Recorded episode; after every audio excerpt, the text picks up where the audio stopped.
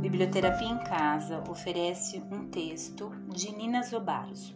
Feliz Dia das Mulheres Estudiosas, fortes, valentes, assenhoradas do seu poder pessoal ou empenhadas a, que contam com a força ancestral, mas não abrem mão de traçar o seu próprio caminho, que usufruem das teorias, do conhecimento, da razão, mas não negligenciam a intuição, poder das plantas, das ervas, das flores que nada mais são do que a extensão de sua própria natureza feminina.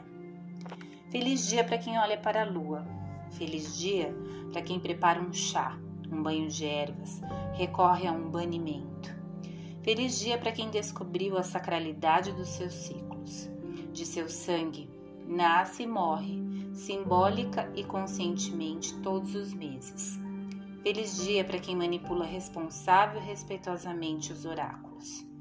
Feliz dia para quem não se dobra ao masculino nocivo interno e, portanto, tampouco ao externo. Feliz dia para quem preza pela autonomia, num mundo em que inúmeros núcleos se apresentam como representantes do caminho a seguir.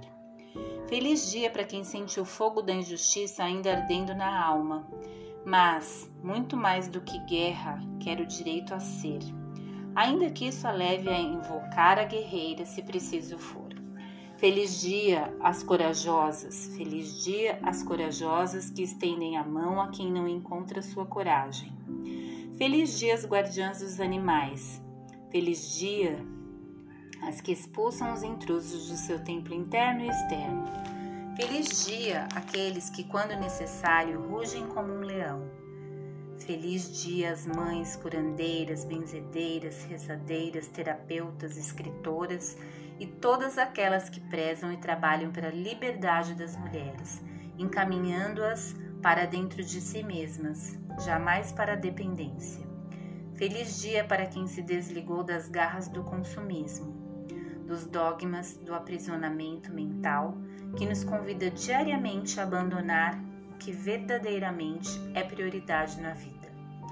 Feliz dia para quem reconheceu seu lado luz e seu lado sombra, para quem se reconhece humana, já rastejou na lama de si mesma e só se reergueu porque encontrou sua própria mão oferecendo ajuda.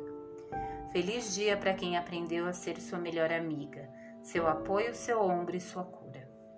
E por isso, por ter mergulhado nas próprias entranhas, sequer sente necessidade de se auto-intitular, porque é a forma mais honrosa de ser bruxa na significação substancial da palavra, não está no estereótipo, nas roupas, caras e bocas, modismos que também são formas de aprisionamento e alienação, mas na disposição de realizar a magia de viver, verdadeiramente viver, profundamente viver, corajosamente viver.